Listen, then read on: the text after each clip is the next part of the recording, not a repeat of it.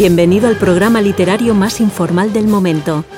Adéntrate con nosotros en el mundo de la novela histórica para conocer noticias, novedades, premios, entrevistas y todo lo que ocurre alrededor del género. Súmate a nuestro viaje por la historia. Buenos días, buenas tardes o buenas noches, dependiendo del momento en que nos estéis escuchando. Arrancamos con nuestros programas del verano, primer programa del verano, que va a ser en compañía de nuestro querido colaborador y compañero mm, Pedro Pablo. Pedro Pablo, ¿qué tal? buenos días, buenas tardes, buenas noches. Y, creo que es la primera vez que me das paso el primero, será porque soy el único. O sea que ahora no me toca esperar a que le des paso al resto de los, de los, de los contendientes. Claro, hay que tener en cuenta para que, para que lo sepan los oyentes que este verano hemos planteado los programas que se van a ir, que van a poder ir oyendo y, viendo eh, de una manera diferente. Eh, yo creo, Pedro, que es la primera vez que hacemos una, digo, en verano, una, digamos, eh, programación con tiempo, ¿no? prácticamente a tres meses vista de qué vamos a hablar y qué vamos a comentar durante los meses del verano, que son que hemos hecho como una especie como de programas temáticos, ¿no? O sea, cogiendo temas. No sé si tienes la sensación de que este año lo hemos preparado más que nunca el verano. A ver, tú, todos los años te inventas algo para decir que tenemos vacaciones y no, damos, y no darnos vacaciones, pero bueno, este año lo hemos, lo hemos planificado con tiempo y, aquí al final sí, si estamos un poco es casi a gusto del, consumidor porque hemos tenido la posibilidad de, escoger de entre las opciones que teníamos cuáles son las que más nos interesan. Y a mí de verdad que la de hoy era la que más me llamaba la atención y la que, la que estaba deseando, deseando comentar. Entonces, para arrancar el verano, tenemos hoy un programa, vamos a decir, de clásicos. Yo le llamaría un programa de clásicos, de, de, novelas clásicas, eh, de, bueno, pues de, la historia de la literatura. Novelas, además, eh, que en muchos casos están eh, catalogadas o incluso clasificadas como algunas como novelas históricas. O sea, vamos a hablar de novelas como El jorobado de Notre Dame, como Taras Bulba y como Las aventuras de Simbad el Marino. Eh, todas ellas aparecidas en la colección Zenda Edasa, que, que arrancó el año pasado su andadura y de la que ya comentamos en un programa eh, Las Cuatro Plumas, que además estuviste tú también comentando esa novela, Pedro. Sí, también, y aquí yo creo que eh, eh, vuelvo a repetir una cosa que dije con, con Teseo y que, y que creo que ya no es, la, no es la primera vez que comento, y lo he dicho más veces, y es la, eh, el interés que me suscita a mí este tipo de libros que, tiene, que como son clásicos tienen una vocación de permanencia en el tiempo. Y en el caso concreto de los que vamos, de los que vamos, bueno, ahora cuando empecemos a, comentarlo lo, hablamos. Pero creo que son, son libros que son fáciles de encontrar en la librería de, nuestro, de nuestros padres y que probablemente tienen muchas posibilidades de permanecer en el tiempo y de que puede que a nuestros hijos también le interese. Porque una novela que lleva escrita mm, tanto tiempo, mm, lo normal es que eh, esté ahí por algo y que siga interesando a lo largo del tiempo y que se mantenga y que envejezca mucho mejor que muchas de las novedades que a lo mejor ah, comentamos otra vez y que aparecen otra vez en los, en los podcasts. Bueno, pues se trata entonces hoy de hacer un programa de aventuras, porque son muchas las aventuras que van a vivir los personajes y los protagonistas de estas obras y bueno, y, hablar un poco también de la intrahistoria, de lo que significaron estas obras, de lo que nos han, nos han parecido, teniendo en cuenta que alguna de ellas cuenta con más de, de 10 siglos a sus espaldas y eh, bueno, antes de, arrancar de, para, de hablar, para hablar de estas novelas, pues también vamos a recordar, pues entre otras cosas, noticias que hemos dado desde el certamen de novela histórica. Estamos hablando, por ejemplo, de que hace unos días anunciábamos la presencia de Nuria Sauk en el, en el certamen de novela histórica de Úbeda, eh, que va a venir a, presentar su novela Trienio, novela que también, Pedro, se comentó aquí en el podcast. Ya está comentada aquí, en hace, me parece que fue hace tres programas, fue cuando la, comentamos y los oyentes que estén interesados ahí tienen, si es que no la han oído todavía, el comentario y el ring sobre esta, sobre esta novela que tendremos por aquí, podremos comentarla con más profundidad en el certamen cuando nos visite Nuria. Bueno, eh, también son muchísimos, y hay que decirlo, yo creo que es la vez que más comentarios hemos recibido eh, en un programa en nuestro podcast. O sea, son casi 38 36 comentarios los que, los que reúne el anterior podcast, producto, yo creo, un poco de, nuestra, de nuestras preguntas, de nuestra reivindicación aquí desde, desde los micrófonos de que, oye, mm, oyentes, dejadnos comentarios, decidnos cosas, porque, porque nos gusta también que tener feedback, recibir cariño, recibir sugerencias. Y, hay una yo pregunta. Creo que sí. Ha, sido, la verdad que una avalancha casi, ¿eh? O sea que por aquí tenemos a Virtudes, a Deni, a Fuyur, a Ángel Figueroa, a nuestro amigo Seba, a Valeriano, a Luis. Vamos, ha sido, ha sido una. Han, respondido a nuestra llamada cuando. Bueno, pues eso. en comentarios. Eso hay que decir que a nosotros nos alegra muchísimo porque, porque recibimos, como decimos, eh, cariño, respuesta y nos permite también, por ejemplo, pues dedicaros ahora a los oyentes unos momentos pues, para comentar algunas cosas de las que nos han llegado. Es verdad que, como hemos dicho, esta programación de, del verano de programas que hemos hecho, programas temáticos, eh, pues va a hacer que, bueno, pues que, nuestros colaboradores eh, estén algunos presentes en algún programa, en otros no. O sea, no va a ser una constante que estemos los mismos durante, durante los meses de julio, agosto y septiembre. Y así que vamos a ser Pedro y yo los que hoy vamos a contestar algunos de esos comentarios. Pedro, mm, ¿qué, podemos comentar? ¿A quién, tenemos que responder? Aquí, eh, eh, al primero al que tenemos que decirle que lo sentimos mucho y que hay que esperar a que venga Ren a que comente su, o a que responda su comentario, es a nuestro amigo Daniel Azul, que decía que quería leerse el romance de los terrenos ambientado en la época de las guerras de las dinastías chinas. Eh, relato que, si soy sincero, yo no conozco, he tenido que buscar por, por Google cuál era, pero yo la verdad es que no conozco. Y ese creo que vamos a tener que esperar que esperar a que venga Ren a que nos dé su opinión, porque yo creo que entro, eso entra dentro del negociado de Ren y de, la, de, de las competencias de Ren en este podcast, comentar literatura china. Yo, yo, no lo conozco esta, novela. ¿Tú la conoces por lo menos, Pablo? Yo, yo no la conocía ni la conozco. Eh, y hay que decir que dentro de estos programas que tenemos preparados para el verano, justamente uno en el que estará Ren es sobre el tema de, de eh, vamos a decir, novelas históricas, literatura oriental. O sea, eh, han hecho una selección las compañeras Yolanda y Ren. Será el tercer programa de este, de este verano en el que se va a hablar justamente de, creo que es de una novela coreana, una novela china y una novela japonesa, ¿no? Si no me equivoco, Pedro, era algo así, ¿no? La... Algo de eso va a ser, o sea, que en ese, en ese programa yo creo que puede haber margen de que se comente ese, ese libro y a ver si, a ver si Ren lo conoce, pues yo por lo menos lo siento mucho, Denny, puedo aportarte muy poquito.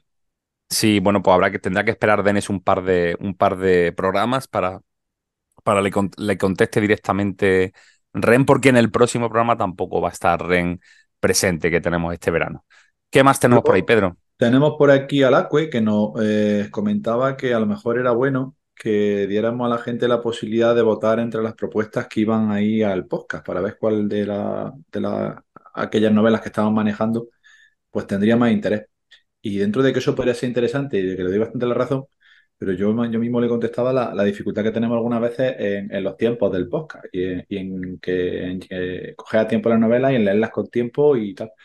Si, si además intentamos ir, con un par de programas de antelación y no siempre lo conseguimos, como quizá como a lo mejor como que estaría bien tener ese interés por parte o ese feedback de los, de los de los oyentes, pero igual a nosotros nos complicaría un, nos complicaría un poquito la vida a la hora de, gestionar los programas con el tiempo que necesitamos no solo porque, bueno, a veces porque una cosa es lo que nosotros nos gustaría leer, otra cosa es que, que, que por ejemplo, nos lleguen las novelas a tiempo, eso es un dato importante, o sea, que, que muchas veces entramos en, en, que una novela o no la podemos conseguir o la editorial no, no nos la manda a tiempo para poder comentarlo. También hay que decir que a veces hay novelas que no se comentan, mm, que en principio se quieren comentar porque no convencen, ¿no? También, Pedro, ¿no? Hay veces que... Se, hay, algunas que no las dejamos ahí en la cartera. Cuando vemos que no, no... Hay un cambio de 180 grados, ¿no? Como diciendo, uff, es que esto no... Esto no, me, no me... Aquí se va a quedar. Aquí, efectivamente. Entonces, o, incluso a veces la actualidad manda, ¿no? A veces eh, incluso el, de repente aparece una obra o es el momento o ha pasado alguna cosa y, vemos la oportunidad de, hacer el, comentario. Entonces, Pero que la, logística nuestra algunas veces no es, sencilla. Es decir, que tener, tener la novela con tiempo suficiente para leerla, porque hay otra cosa que intentamos leer todas las novelas y, por supuesto, y, si pueden ser completas, mejor. Es decir, que no, no, dejar, no dejar la media. Pero bueno. Eh, y luego cuadrar, cuadrar y coordinaros, Pedro, que tampoco es Eso es lo que más te gusta. Eso es lo que más te gusta a ti. Poner una fecha del podcast que estemos todos. Todo, eh, disponible y que podamos asistir todos. Eso esa es la parte que tú más disfrutas. Exactamente, que, a veces no es fácil, ¿no? Entonces, bueno, eh, la idea es buena, pero no sé si, si, si planteable porque, porque incluso a lo mejor el dar posibilidades, fíjate, estaba pensando ahora aquí sobre, sobre la marcha, el dar posibilidades que la gente votase, quizá incluso a veces podría ser mm, como negativo, ¿no? Para esas novelas que no, que no. Porque a veces cogemos novelas que, que, quizás la gente, el, oyente no escogería, ¿no? Y yo creo que para la variedad y para. y digamos, por, por, por siempre analizar y, ver el panorama de la novela histórica, si no cogie, si lo preguntásemos igual siempre saldrían los mismos, ¿no? Mm. O, o, o, se centraría mucho en determinadas editoriales. Yo creo que el hecho de que nosotros también tengamos siempre eso en cuenta a la hora de elegir novelas es importante. Yo creo que, vamos, que agradeciéndole la propuesta la web, yo creo que podríamos hacerla a lo mejor de vez en cuando, en función también de la, de la disponibilidad que tengamos de tiempo pero vamos a tener que seguir nosotros haciendo la voz de investigación por nuestra cuenta, creo, para la hora de la mm. novela de podcast. Coincide el AUE con, con Fuyur, con nuestro amigo Fuyur, en que no le habían llamado mucho la atención las novelas que comentamos en el anterior programa, la del, la del Sanatorio y la, de, y la de Carlos Serrano, que no le habían eh, especialmente interesado, interesado lo que lo comentamos sobre ellas. Pero bueno, con así no agradecía el programa. Y Fuyur además eh, eh, ponía encima de la mesa la posibilidad de comentar novelas eh, históricas sobre la colonización de África, que creo que es un tema que no hemos, no habremos tratado mucho. Yo solamente de memoria recuerdo las cuatro plumas, que ya lo hemos dicho, pero tampoco tengo yo en la cabeza que haya muchas novelas sobre ese, pues, campo. Pues vamos a, que investigar. Vamos a ver, volviendo al, comentario que tú has dicho al principio, fíjate, ¿no? A lo mejor el Carlos Serrano y, Elena Montufo, eh, que son dos autores, vamos a decir, nuevos, pues, por ejemplo, hubieran podido sufrir ese, ese, esa, esa votación y a lo mejor no ser elegidos eh, para que hubieran sido comentados, ¿no? ¿no? No son autores a lo mejor que tengan ahora mismo el tirón que, que pueden tener otros. Digo como ejemplo de, de, a la hora de elegir las novelas, porque muchas veces eh, eh, a lo mejor no es lo, ideal que sea el público el que decida, porque autores noveles, como pueden ser estos dos casos que hemos dicho, pues se, queden, se puedan quedar fuera casi siempre, ¿no? es, solamente una, es una, vamos a decir, una, una cosa que me da la cabeza, ¿no? Es como un vaticinio. Y luego, por otro lado, el, sobre el tema colonial, bueno, pues eh, justamente Las Cuatro Plumas, que hemos hablado antes, es, una novela que habla, por ejemplo, sobre el tema de África, vamos a decir Sudáfrica concretamente, ¿no? Y el tema de, de uy, Sudáfrica, perdón, me he ido a la guerra Zulu, sobre la guerra del MacD, ¿no? Sobre Sudán. Eh, no, no recuerdo, ¿las damas, de la, ¿las damas de la telaraña se llegaron a comentar aquí en el podcast, Pedro? Creo que sí. Eh, ah, por eso, pues también, también toca el tema de Togolandia, por ejemplo, ¿no? Y con es un tema que también aparece, ¿no? Con el tema de la Alemania colonial. Pero sí, sí, de fondo. Pero sí aparece, ¿no? Y, alguna más habrá. Lo que pasa que ahora mismo, pues, acordarse de, tres temporadas de qué novelas eh, pueden haber tratado sobre el tema, alguna hay. Es verdad que, por ejemplo, a mí me encanta, es un tema que me gusta. Hay, hay novelas interesantes. Por ejemplo, si nos está escuchando la persona que ha lanzado la pregunta, pues se puede. Hay, hay una serie de, de, de Dasa que se llama Heart, ¿vale? Eh, además, la primera novela se llama Heart el Zulu, que va también sobre el tema colonial. Eh, luego tenemos también, hay otra saga que también es un momento público de DASA, no sé si sigue estando disponible, que va sobre un teniente que se llama el teniente Flash, no sé qué, que también va pasa mucho en las colonias. Bueno, podemos pensar en algún momento hacer algún programa de este tipo, ¿no? Algún, algún programa temático, Pedro, pero que, novelas hay, ¿eh? Que, que, se pueden, que pueden hablar sobre el tema colonial y que hablan sobre el tema colonial. No está, no está dentro ahora mismo de nuestro radar en cuanto a los programas este verano, pero se podría, se podría incluir. Denny también sugiere eh, algo relativo a novelas históricas que sean cómicas, es decir, que, que, den un toque de humor. Y yo creo que ahí sí que es verdad. Comedia, ¿no? El más que no es comedia, es comedia, ¿no? No, no, comedia, no, comedia, humor, humor. Que vaya, que haya novelas que sean cómicas o que estén en plan, en plan humorístico, el enfoque que, que traten sobre, sobre la, la historia que cuentan. Y yo creo que ahí la verdad es que mm, salvo algunas pinceladas de nuestro amigo Víctor Fernández Correa en Mulver, que sí hay algún, algún chiste infiltrado y alguna cosa que te hace sonreír, pero es muy poquito lo que encontramos de humor, creo yo, en la novela histórica. No es una cosa que... Mira, pues... Fíjate, de, de, parece ser, yo, yo no lo he leído, ¿no? Pero por cosas que he escuchado y he mirado, eh, por ejemplo, la novela estas que comentábamos la saga antes se llama Harry Flashman, ¿vale? Es como se llama esta, esta saga de, de novelas históricas, eh, que además transcurre en el siglo, en el siglo XIX. Eh, parece ser que tienen un punto de, comedia bastante, bastante importante, ¿no? Que aparece de vez en cuando. Eh, es verdad que yo no te podría decir.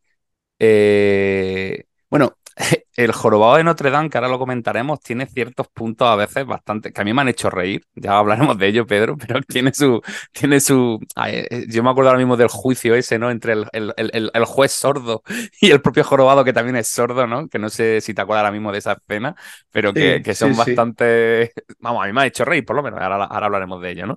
Pero bueno. Son, eh, detallitos, detallitos por ahí, pero en una novela que tenga un planteamiento cómico muy... Vamos, en, dentro de novela histórica yo creo que es complicado, ¿no? Porque, pero bueno, vamos, yo voy a seguir arriesgando. Mira, luego si nos escucha Penélope de Dasa, lo de Harry Flashman, que nos diga si efectivamente tiene ese punto un poco, un puntito cómico, no es que sea una novela cómica, sino que tenga ese punto cómico. Hay, ¿Qué más tenemos? libros que también, que también se pueden encontrar, que eso, bueno, no son doctor. Me estaba acordando la, la aventura del buen soldado Svieg de, Hans Hasek, que creo que también por ahí hay, hay un enfoque humorístico en, la, en, los conflictos eh. bélicos, pero son, son muy poquitas, son, son, muy poquitas cosas, cosas muy, muy heladas, por lo menos que yo tenga, que yo tenga en cuenta. Vale. ¿Qué más tenemos por ahí, Pedro? ¿Qué más comentarios? Pues nuestra amiga Virtudes nos manda saludos, que se los devolvemos afectuosamente. Ángel Figueroa, también miembro de la, de la Comisión Lectora y amigo de este, de este certamen, nos decía que, bueno, nos planteaba varias cosas eh, en cuanto a preguntas o temas que podíamos eh, tratar. Eh, si estamos bien provistos de promesas en cuanto a escritores noveles en la en la en la novela, en la literatura histórica de este país y qué rasgos caracterizaban a un escritor novel respecto a uno consagrado. Pues se puede, se puede tratar ese tema, aunque yo creo que aquí, aquí sí que es verdad que creo que le abrimos mucho la ventana a escritores nuevo, a nuevas voces de la novela histórica que Sí, yo creo que, creo que es un continuo, ¿no? El, que aquí aparezcan autores que sean sus primeras obras, está ahí presente. Eh, vamos a ver si tenemos que. Un autores consagrados. Bueno, mm, yo creo que, Luis, esto... Luis empezó siendo las primeras veces que vino, no lo conocía nadie y ahora ya es uno de los autores consagrados. O sea que también acompañamos al autor en ese, en ese Bueno, eh, Eva, Eva García Sáez, que también estuvo con nosotros, ¿no? Y ha terminado siendo Premio Planeta. Eh, Santiago Posteguillo, que, que, estuvo con nosotros en el certamen de novela histórica cuando estaba empezando con su, su trilogía de, de, de Cipión y, ahora es un autor consagrado. O sea, nosotros la verdad que desde el certamen hemos visto eh, a muchos autores ir evolucionando, eh, llegando incluso a ganar, como digo, el, el, premio Planeta. Pero yo creo que ese es un debate que, que, que, para hacerlo este verano es complicado tal y como lo tenemos programado y creo que sería algo más para hablarlo quizá en un momento en que estemos presentes la mayoría de los miembros del podcast, ¿no? Para, para tener, digamos, más, para ver más, más, eh, más cosas, para ver otras perspectivas. Eh, entonces, yo ese tema, si le parece bien a Ángel, que por cierto, hace nada eh, se, han fallado los premios Is Libris y en los premios Is Libris, el, que, son amigos nuestros y los conocemos también personalmente, como, como Ángel Figueroa, que pertenece a Is Libris, eh, bueno, pues ahí está, ¿no? Ha ganado Forjada en la Tormenta de, David Begil. Yo creo que es una novela que, que aquí hemos comentado y hemos disfrutado. De hecho, recuerdo que en el comentario participé participé yo también. Hemos visto que han premiado como mejor autor Nobel a, bueno, a Paloma Orozco con su hija del Loto. Y también tenemos que José Sotochica ha estado entre, entre los premiados de, de esta edición. Eh, ¿Y quién más se me olvida? Pues ya no sé, se me olvidan algunos otros premios, pero ya no me puedo Pedro, tú que estás ahí ratoneando, ¿estás viendo ahora mismo cómo, eh, eh, cómo han terminado los galardones de los buscándolo porque yo, yo creo que no lo he visto. Me parece que eh, tiene que haberme cogido a mí estos días que he estado de viaje y que no está muy pendiente de las redes porque no he visto el, fallo del premio. Estaba intentando buscarlo por aquí y no lo. Bueno, pues si nuestros oyentes, como nosotros es imposible que nos acordemos de, todos, pero sí que nos ha venido a la cabeza, como hemos dicho, Paloma Orozco, José Soto Chica, David Bejil pues eh, que, miren en la página de Islibris y se meten en Google y podrán ver el, palmarés de, esta edición. Y desde aquí le mandamos un saludo. Por aquí lo tengo y la verdad es que me llama la atención porque coincide, coincidió muchas veces en cuanto, a, en cuanto al premio Los Cerros y otras veces no. La mejor novela, El puño del emperador de Alberto Caliani. Sí. Bueno, es una novela que ha sido muy, muy, y la muy bien valorada, ¿no? Sí, sí. Mejor novela traducida, El derecho de los lobos.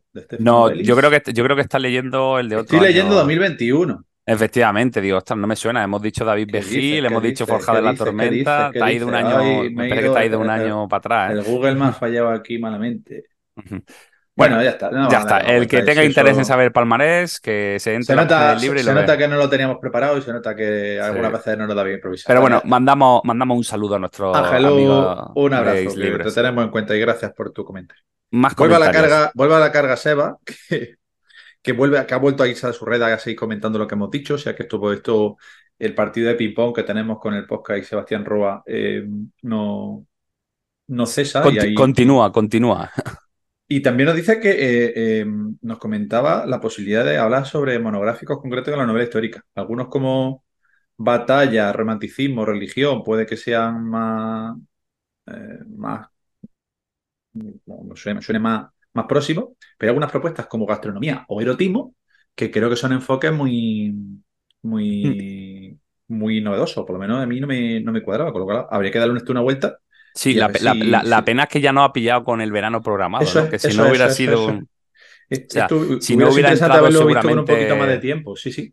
Sí, eh, vale. Mm, además, también se reclama esa, esa entrevista con Sebastián Roa, que, que desde aquí eh, me comprometo que durante este verano eh, entrevistaremos a Sebastián. Mm, tengo que, tengo que cuadrar con, con, con, todos vosotros, con el equipo, porque yo creo que no es una entrevista para que para que esté presente yo solo, sino para que estéis presentes algunos más de vosotros, sobre todo los que habéis, los que habéis estado haciendo ese seguimiento pormenorizado de. Eso no va a ser una entrevista, va, a ser un debate, va a ser un debate. Exacto.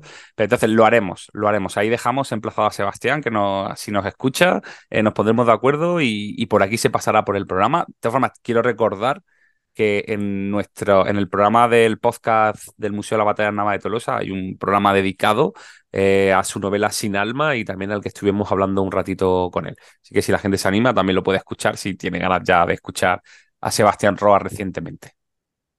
Nuestro amigo Valeriano, que no Valentino, eh, nos dice que si, que si tendríamos buena noticia de tras la decisión de dejar el premio de suerte y como comentamos la, la reacción de Daniel, si sabíamos algo de los otros dos finalistas. Y yo por lo menos no sé nada, no sé si tú, Pablo, has tenido algún contacto o algún tipo A ver, de... eh, bueno, la parte de Daniel, pues es un tema que ya comentamos. uno de los dos, no voy a decir cuál de los otros dos finalistas, sí que se puso en contacto con, con el premio eh, para preguntar sobre, sobre, bueno, que si se le podía indicar de alguna manera, eh, pues qué es lo que habíamos visto quizás la novela, ¿no? Que pudiera cambiar y que pudiera mejorar. Pues lo escribió escribió, como digo, y se, y, se le contestó. A nosotros no tenemos ningún problema ¿no? en, en hacer ese tipo de, de respuestas y, por supuesto, pues ese es el único contacto ya. Entonces hay un tercero del que, que realmente no hemos mantenido contacto eh, en ningún momento con él después de, tener lugar el fallo. Creo que respondió a la pregunta, ¿no, Pedro? Perfectamente.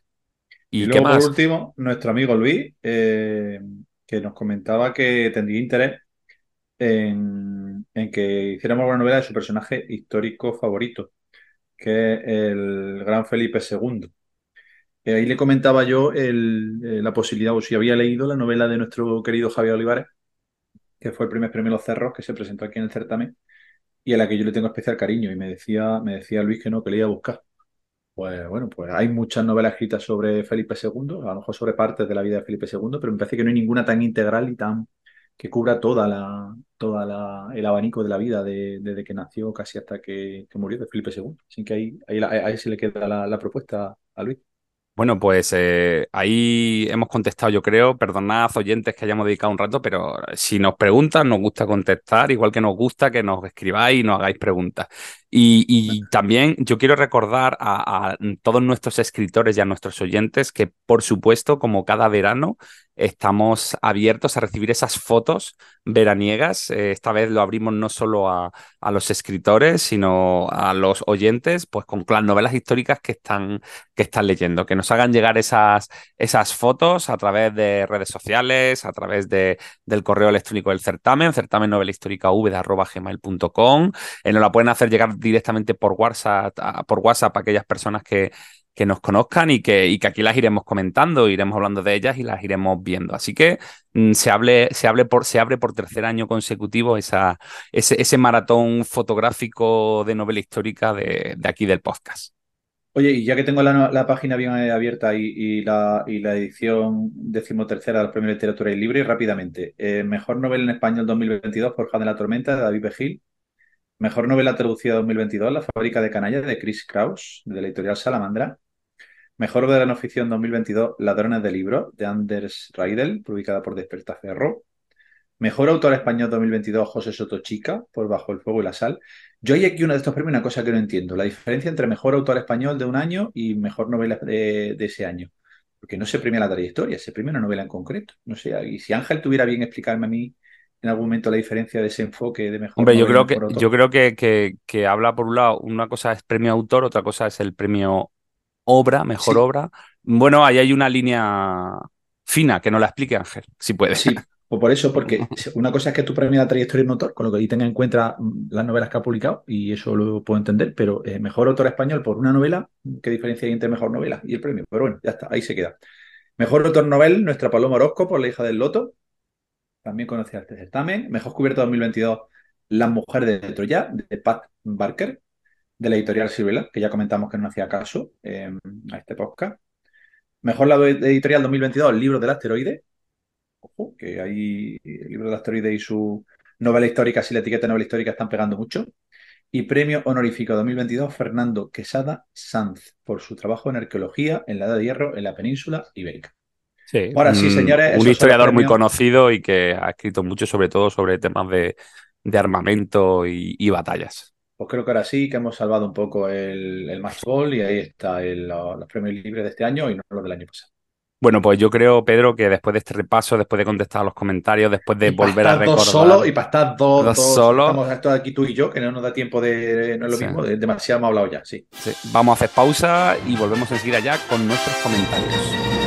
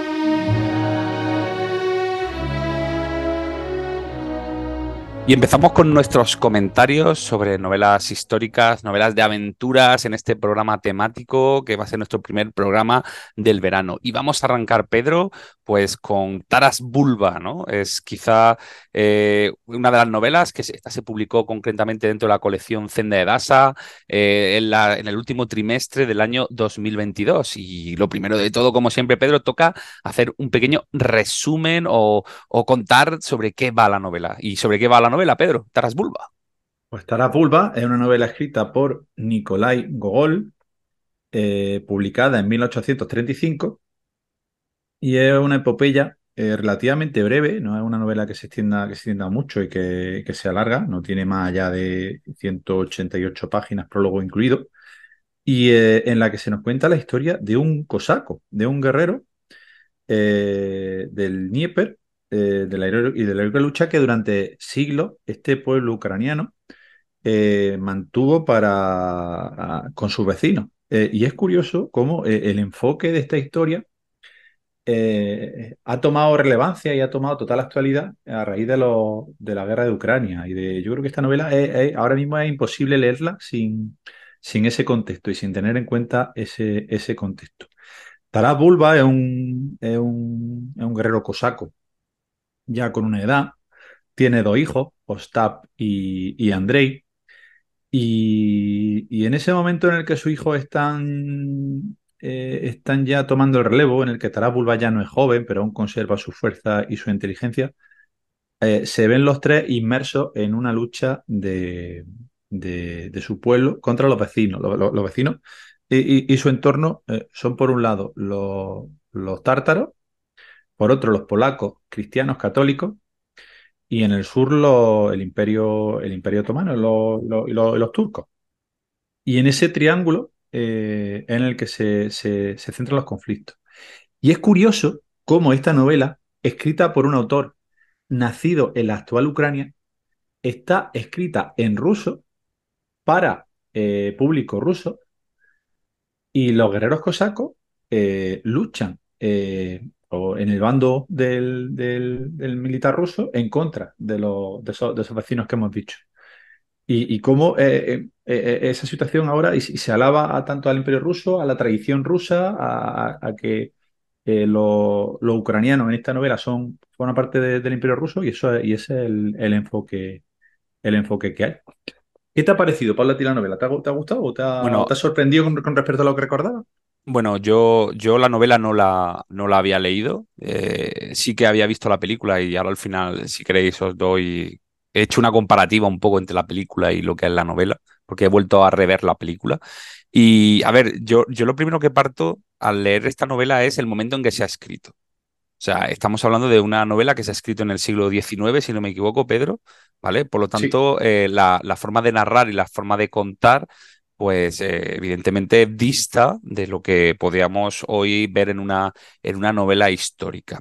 Yo tengo que decir que me parece una novela que a nivel costumbrista, ¿vale? Porque al final nos habla mucho sobre la cultura de los cosacos, ¿no? Sobre toda esta cultura, sobre la forma de ser, sobre la forma de ver la, la guerra. Me parece interesante, pero luego mm, me parece que, que- tiene muchas carencias a nivel literario. De hecho, eh, he hecho, hice un listado, ¿no? Mientras iba leyendo de cosas que iba, que iba viendo que, pues, que no me acababan de, de cuadrar, ¿no? O que hoy, y vamos a partir, que considero que para el momento que está escrito me parece una obra, me parece evidentemente un clásico, que es lo que es, pero que, por ejemplo, me pasaba que mm, tengo, te- si quieres te voy diciendo así los apuntes que había hecho sobre la novela, Venga, Pedro, venga, ¿o ¿quieres venga. tú intervenir antes? No, no, tira, tira. Ya que, ya que los tienes, velo enumerando. Vale, pues yo me parece, por ejemplo, tengo aquí anotado que me parece que las batallas están muy mal contadas. O sea, me parece que, que, que- que hay batallas en, en la novela, pero están muy mal contadas. O sea, de puntilla, realmente, pasa un poquito de puntilla. sí, y, y no sabe, y no sabe realmente lo que está pasando, ¿no? O sea, te, te van contando cosas y, y en verdad pf, no tienes ni idea de, de- de- de qué está ocurriendo exactamente. Luego hay una cosa que, que, que me, que me ha quemado un poquito de la novela, que es que tiene muchos nombres de personajes que no tienen importancia en la historia. O sea, no sé si te has dado cuenta que en determinados momentos eh, dicen un nombre en la novela Es y te sueltan ahí un- una... ¿Qué? Sí, Es sí. una numeración de personajes, sí. Sí, no sí. sabes por y- dónde viene. y parrafadas, pero que realmente el personaje ni, ni, ni, ni, ni, ni- ni es importante para la historia, ni, ni Fí- tiene nada que...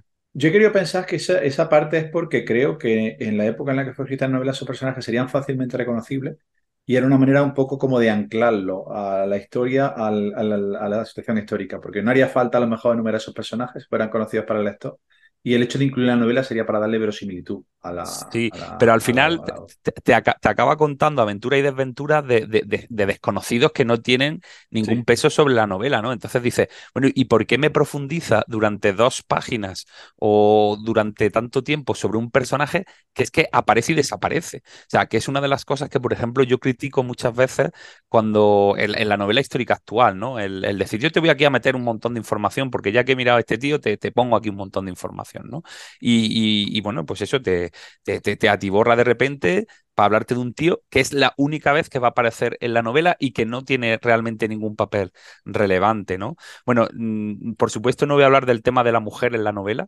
porque, porque lo de. Hay que tener en cuenta que, que la novela eh, es, por una parte, es una, vamos a decir que es una novela histórica, pero para- también tiene una parte de romance importante, que es la relación que se va a crear entre. entre Condiciona, condiciona la historia y condiciona el comportamiento de los personajes. Y sobre Sí. todo el de Tara, el de Tarabulba, que no hay, no hay más diferencia que, pueda hacer un padre entre un hijo y otro en función de su comportamiento y de cómo reacciona eh, ante la, ese romance del hijo. Sí, entonces eh, eh, tenemos el tema que estaba diciendo, ¿no? De que hay una chica de la que se enamora uno de los hijos de, de Taras Bulba, que realmente la chica no tiene, vamos a decir, esto es lo que se quejarían ahora, ¿no? O si hiciésemos un comentario actual de una novela, decimos, esto, la chica no tiene ni, es, es, un ente sin, sin, sin, sin fondo, sin, sin, historia, sino que simplemente eh, se enamora y, esto va unido a, otra cosa. Igual estoy siendo muy malo, Pedro, si quieres me paro un poco, ¿no? Con, con, la novela.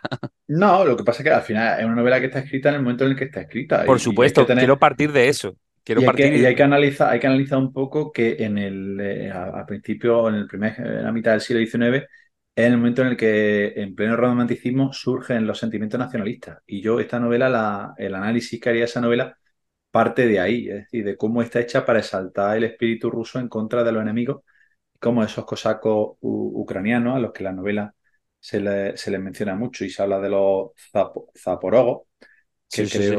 Bueno, aquí, aquí está la famosa hay una frase que se repite a lo largo de la novela varias veces, ¿no? Que, que, se le atribuye a los cosacos de todavía hay pólvora, padre, aún sirven los sables, no decaen las fuerzas ni ceden los zaporogos, ¿no? O sea, como... Esta novela, esta novela es, una, es, una, exaltación de ese, de ese espíritu cosaco, de esos cosacos de Zaporilla, eh, y creo que ese, es el principal argumento, el principal elemento de narrativo de esta novela. El, resto de cosas que estoy comentando, siendo verdad, se quedan, se quedan un poquito colgando, pero teniendo en cuenta que la, intención claro, claro. de, este libro es claro. Si la primera escena, casi que aparece en la película, es Tarabula luchando a puñetazos con su hijo que vuelve a casa tras un año estudiando fuera. Es decir, mm, el planteamiento de esta novela es totalmente distinto a lo que hay ahora. Es decir, si, si, un padre recibe a su hijo eh, a puñetazos para ver, para ver si cómo se han eh, eh, desarrollados y si tienen un comportamiento suficientemente maduro y son suficientemente hombres, pero puñetazo de verdad, no una que, se lean a torta, eh, pero a torta de, verdad padre e hijo. Y, mm. hasta, y, hasta, que el padre no recibe unos cuantos viajes de, su hijo, no se queda tranquilo. Mm. Y, luego, eh, si, si llegan a casa después de estar dando tiempo fuera, y lo primero que hace el padre es trasladarlo al campamento militar de los, de los cosacos, el llamado, el llamado Sech, para que esos jóvenes, más allá de lo que hayan eh, estudiado en la academia y lo que las vivencias que hayan tenido en el mundo de vista eh, en su estudio, se formen en el espíritu cosaco, pues ya estamos teniendo esa, esa novela. Y hay que decir que eh, prácticamente no, no, tienen una excusa para ir a, la guerra.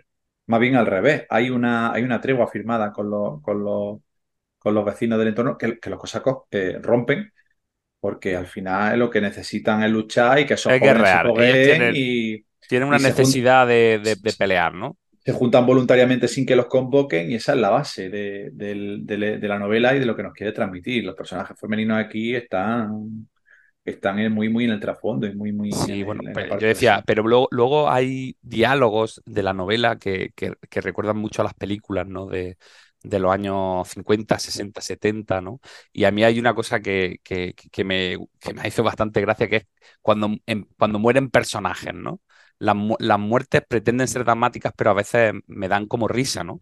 Porque ves a un tío y, esas parrafadas, ¿no? Que se, que se que suelta muriéndose, ¿no? De aguantar, os quiero mucho, o sea, cosas que, dices tú, bueno, esto en la, vida real eh, no pasaría, ¿no? Pero bueno, volvemos a lo que tú has dicho. Estamos hablando de una novela hecha en un contexto, en un momento, eh, pues bueno, mm, en este caso de totalmente, como tú dices, de exaltación, ¿no? De, los espíritus nacionalistas, del romanticismo y, nada, me parece que eso sí, a nivel lo que pasa es que, claro, habría que también ver, hablar con un historiador y decir si todo lo que se cuenta aquí sobre los cosacos es más producto de mm, leyenda que nos llega al siglo, al siglo XIX o si hay visos de realidad digo que, que, también eso tendríamos que cogerlo con, con, con, pinzas, ¿no? Yo hablaba antes de una novela ¿Hasta qué punto es una, idealización, es una idealización de ese guerrero cosaco? ¿Hasta qué punto tiene, tiene base real esa, esa representación de los guerreros cosacos?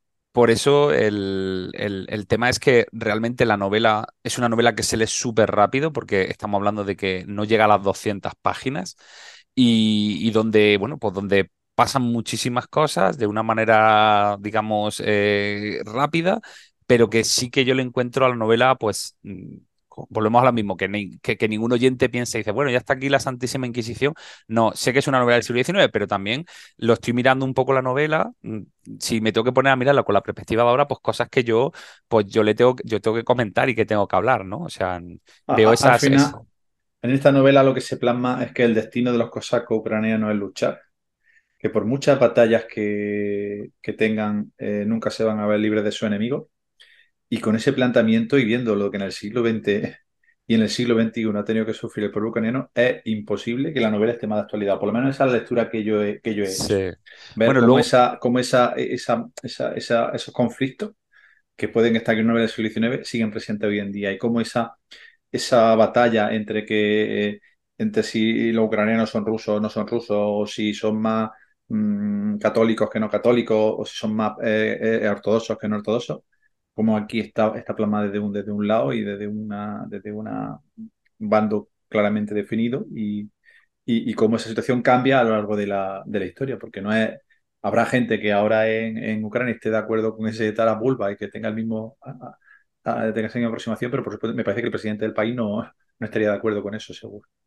Sí, bueno, luego eh, es verdad, Pedro, que yo me, he entretenido, ¿no? Y aprovechando, porque eh, en, volver a revisar la película de Taras Bulba, ¿no?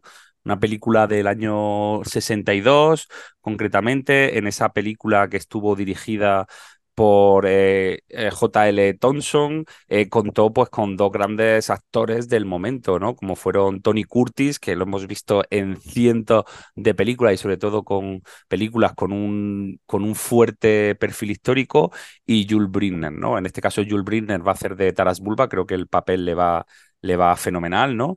Y vamos a ver que Tony Curtis hace de ese hijo no enamoradizo eh, que va un poco a marcar el, el, el, ritmo de la, de la novela, ¿no? Una, una película que además ganó un Oscar a mejor, a mejor banda sonora en, en, su año. La banda sonora recibió eso, mejor banda sonora, al Oscar a mejor banda sonora, el Globo de Oro a la mejor banda sonora. O sea, una música de Franz Bassman, que es la música que han podido escuchar nuestros oyentes antes, en ese intermedio que hemos tenido entre el, entre el principio y justamente el, comentario que estamos haciendo ahora. De, hoy lo tenía, lo tenía facilito para buscar la, música. Sí, sí. Y bueno, eh, tengo que decir que, que, después de haber mm, revisto, ¿no? Porque esas eran las clásicas películas que ponían muchas veces los domingos por la tarde en, televisión española, ¿no? De pequeño y que uno veía.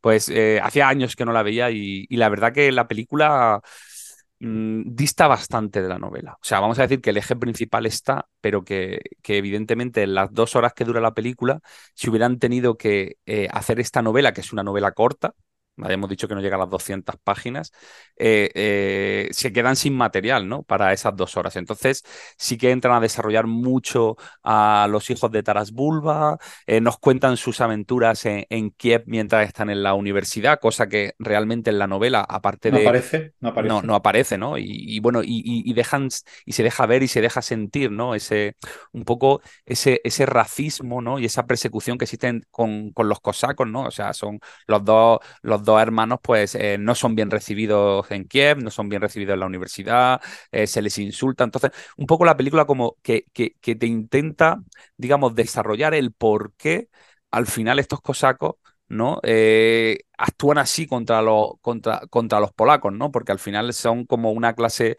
una clase inferior, se les detesta, se, se les persigue, se les insulta, y entonces eh, va a ser el propio hijo el que lleve este mensaje antipolaco a, al set, ¿no? Al campamento y, y, al padre, ¿no? A pesar de que existe una tregua y de que exista todo, ¿no? Y luego, eh, bueno, el tema del vestuario en la película es terrible. Pedro. O sea, eh, o sea mm, yo de verdad parecía la cabalgata de los Reyes Magos en general, ¿no? O sea, todo imagen de, de cosacos y de, y de polacos súper, súper estereotipada. Me, me, me, me, encanta una cosa, que es que toda la parte de Kiev eh, se ve que es un escenario montado en un estudio y, en ese escenario pues pasa absolutamente todo, ¿no? O sea, todo lo que pasa en Kiev es eh, la misma, el mismo escenario visto desde diferentes puntos de vista del cámara. todo la misma esquina Además, todo también muy, muy estereotipado, ¿no? O sea, pero bueno, mucho cartón, mucho cartón piedra, como digo yo. Aquí, aquí al final, eh, leer estas novelas o, ver estas películas supone un poco un viaje al pasado. Es decir, yo creo que estos personajes, para todos nuestros oyentes, nosotros también, son conocidos. y, leer estas y novelas... Habrán visto, y habrán visto las películas, seguro, la mayoría de los En algún momento seguro, aunque ahora no la recuerden, si se ponen a, verla otra vez, seguro que la, que la recuerdan, estas películas.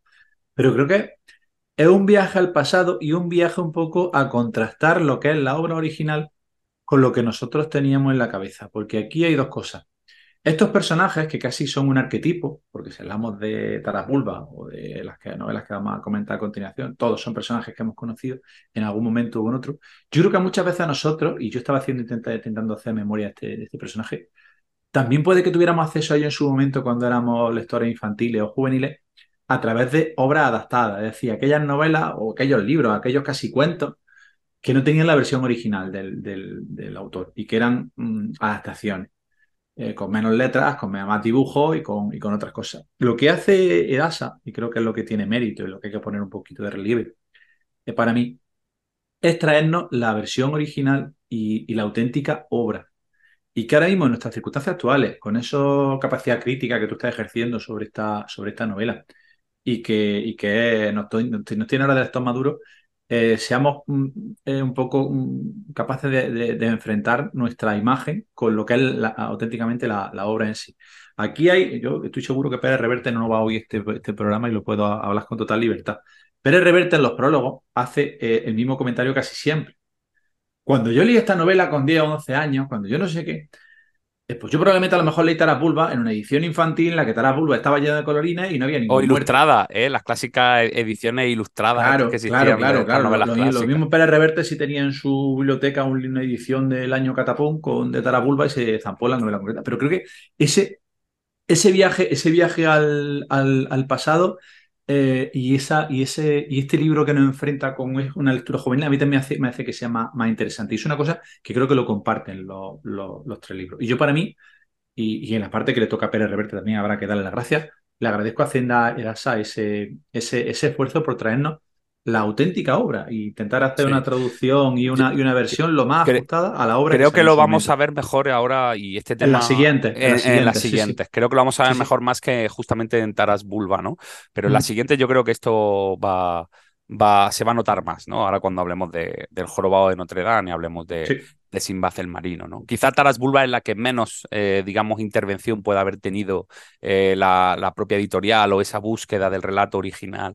Entonces, bueno, eh, hay que decir que, que, la película, pues, mm, creo que, fíjate, en estos casos creo que la película mejora el libro.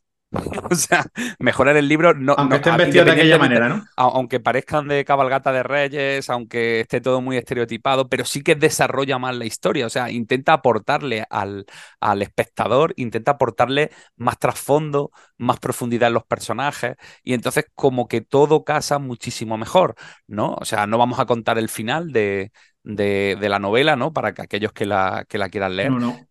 Pero, pero bueno, y bueno, y por supuesto, es una cosa que se, que se ve en las películas de, de estos años 60, 70, es ese despliegue que, de, gente, ¿no? Eso sí, mm, buen vestuario no tenían, pero gente para hacer la película tenían a porrillo. O sea, si tienen que salir, mm, no sé, mil cosacos cargando, te lo crees, ¿no? Porque dice, hostia, caballos han juntado y gente han juntado, ¿no? Entonces, bueno, es, es, curioso. Oye, y una banda sonora, como digo, magnífica, de verdad. O sea, que creo que transmite bastante bien ese espíritu de, de, la novela, donde se mezcla desde lo que es la propia música clásica que podemos tener en el siglo XIX con, eh, digamos, temas propiamente de la, de la música popular, de, puede ser seguramente de Ucrania, ¿no? Mm, o sea, eh, está, está muy bien. No sé, bueno, perdona Pedro este inciso sobre la película, pero por si alguno, más que leer la novela, le da ganas de, volver a ver la película de Taras Bulba. Aquí, va, aquí vamos en un pack, es decir, que visitar esta novela al final es que te entren ganas de volver a ver la película y ves que cómo ha envejecido y cómo, no, cómo ha evolucionado en el tiempo. Yo creo que es acertado que tengamos, tengamos ese comentario por tu parte. Ya que a mí no me ha dado tiempo de leer, de ver la película.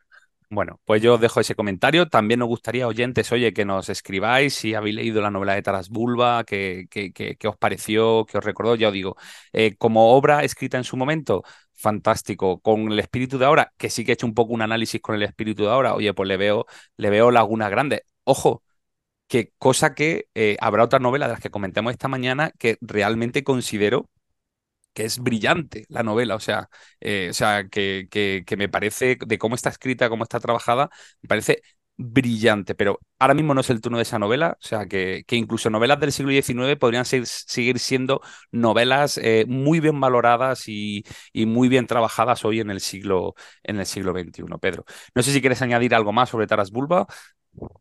Nada, que yo creo que aquí la, el paralelismo entre los vaqueros y los cosacos está, está también bien empleado por parte de, de Pérez Reverte, porque creo que es una novela también que tiene un toque ahí de esa, esa esos guerreros cabalgando por el por la, la estepa, la, por estepa... la estepa rusa, que creo que, que también. Bueno, estepa ucraniana, vamos a decir, más bien. Pero Sí, bueno, en esta época era rusa, pero sí, la, bueno, y aparecen... Rusia y Ucrania ya sabemos que son móviles en ese sentido. Oye, y leyendo la novela, la gente habrá nombres que le suenen porque ahora están todo el día esos nombres en los telediarios, ¿no? Sí, sí, sí. De, sí, de, de, de tono geográfico, ¿verdad? De ríos, de espacios geográficos, el Donbass, o sea, todo eso, todo eso está, está presente está... En, la, en, la, novela. Es, imposible hacer abstracción de, esa, de ese contexto cuando está leyendo la novela. Sí.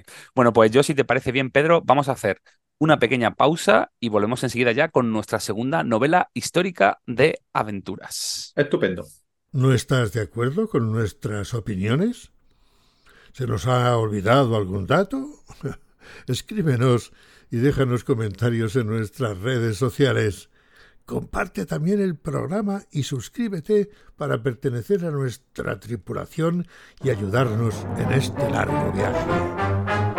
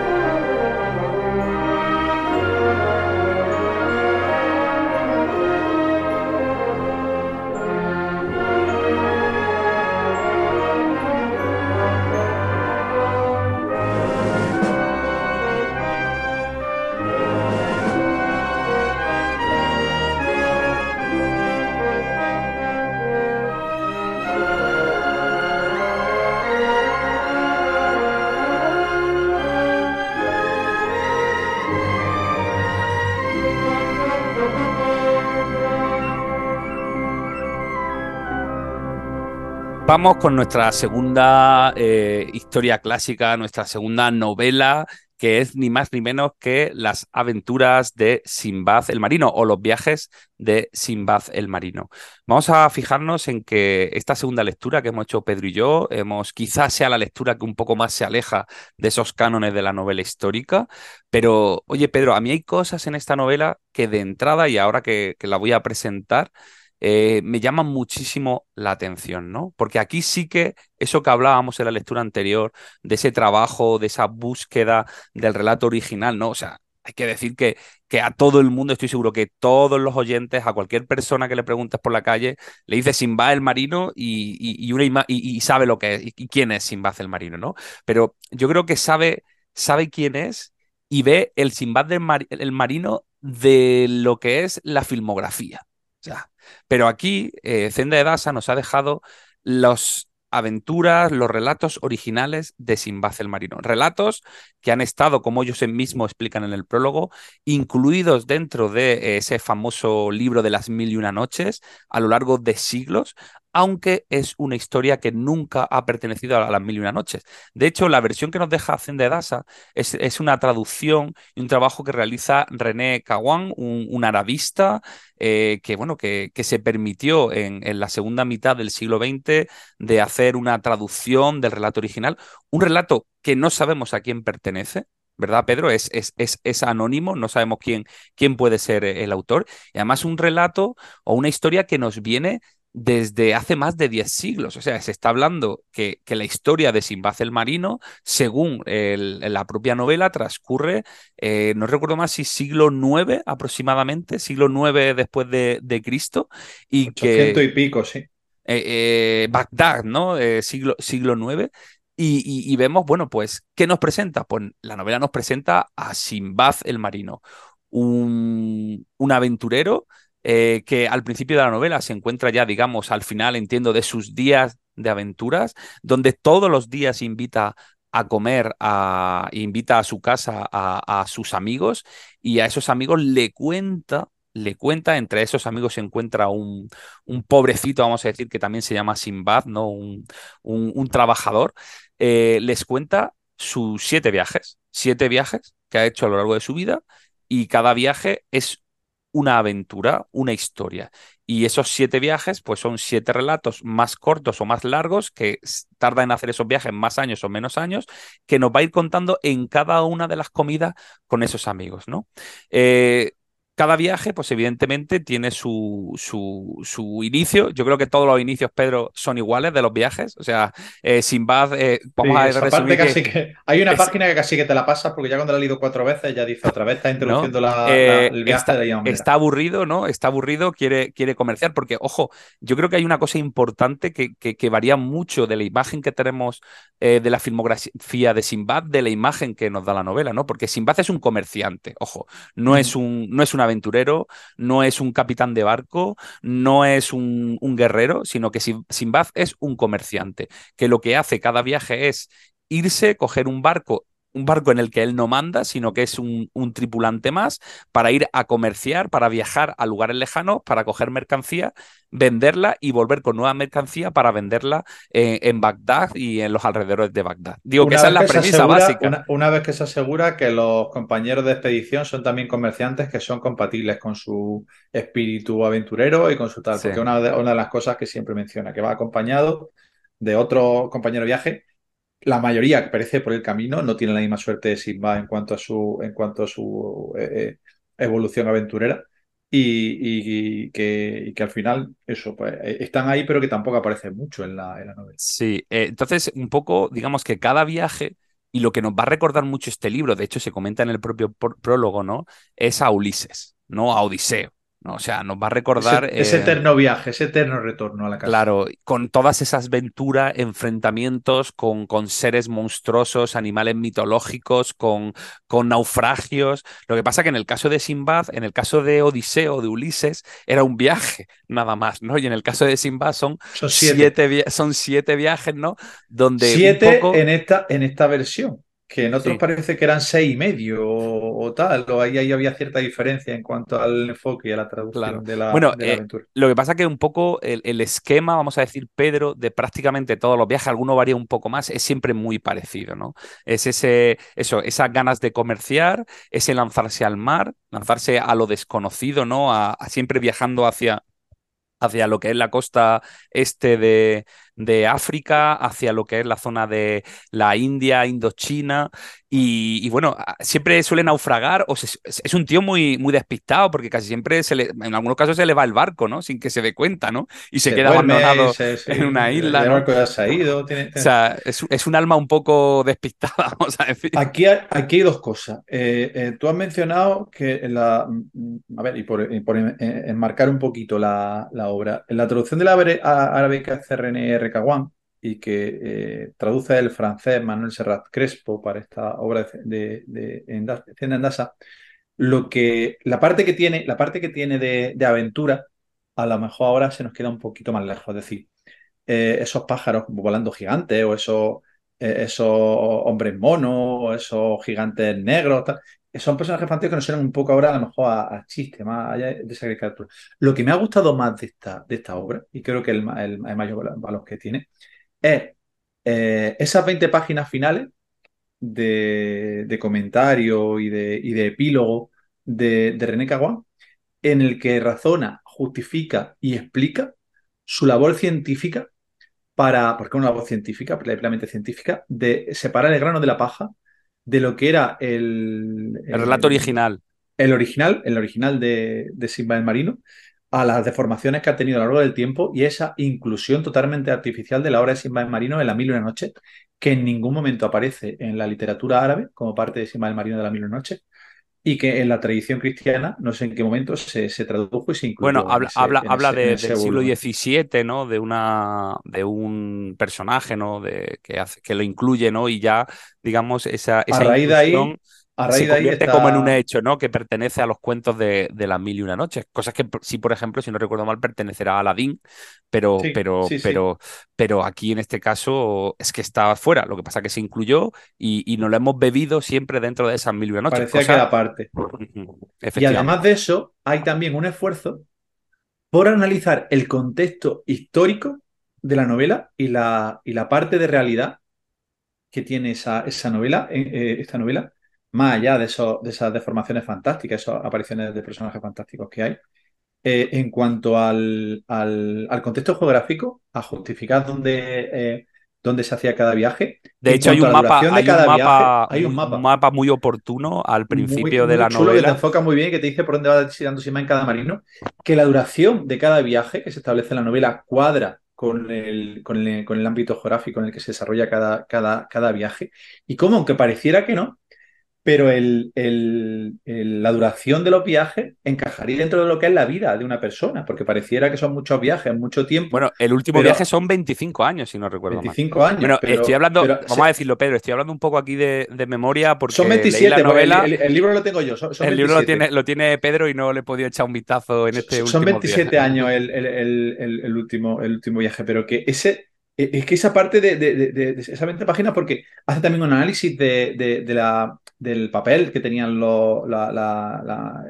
tráfico de mercancía en, el. En esa zona, en, ese cruce, en, ese cruce de culturas y de comunicaciones. eran el grifo. Eh, eh, los árabes eran el grifo que abría y cerraba el paso de mercancía desde Asia a Europa y controlaban eh, cómo llegaban esas mercancías, recibían las influencias de Asia para traerlas a Europa y eran y eran esa, esa zona de paso obligada para todos los, mercantes, para todos los, eh, tanto, tanto marinos como la ruta de la seda, que ahí también está, que también te da, mucho margen. Y cómo esa, esa, esa labor, que era tan, tan importante en, esta época, se diluye a partir de que Portugal da la vuelta al cabo de. Yo eso, no aparece en la novela, pero me, he acordado mucho de que, ahora a lo mejor no lo tenemos tan presente, pero todos esos siglos antes de que Portugal eh, descubriera el Cabo de Nueva Esperanza y la ruta marítima por eh, bordeando el sur de África, hasta ese momento, eh, eh, eh, estos, estos, estos, estos, estos, comerciantes, eran la clave en la relación que había entre, entre Asia y, Europa. Y, esa, y, esa, y ese papel está muy bien explicado en esta, en esta, en estas 20, 20 páginas. Y hace que se vea la novela de otra forma, porque está claro que las narraciones de Simbad tienen mucha exageración, pero hay un esfuerzo por René Caguán de analizar esa parte de realidad y de anclar esa, esa, esa novela que puede que nos, no, a lo mejor se nos queda un poquito más en el aire o te, se te queda más, más, resulta a lo mejor un rato más infantil con respecto a, la, a, nuestras actuales, pero cómo está, está anclada en esa situación y en, esa, y en, esa, y en ese ámbito tanto histórico como, como geográfico del momento. Y esa parte, esa 20 páginas final a mí me han encantado.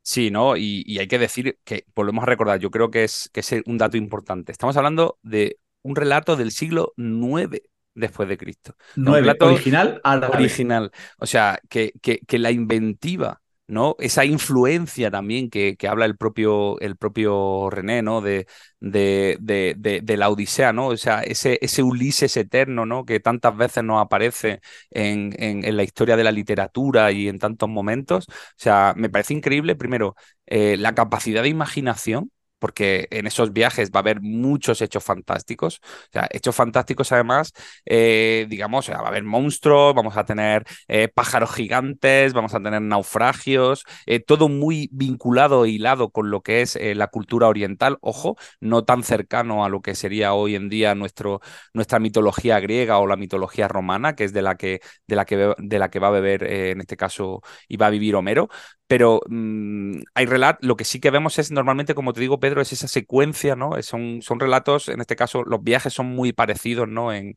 el arranque eh, e incluso en el final. Y hay elementos que yo destaco siempre que aparecen, que es, en primer lugar, eh, tenemos un Sinbad muy despistado, o sea, un Sinbad muy humano, ojo, este Sinbad que nos plantea los relatos no es el héroe que vemos en las películas, ¿no? No es un buenazo. Y si Sinbad tiene que matar para sobrevivir, mata.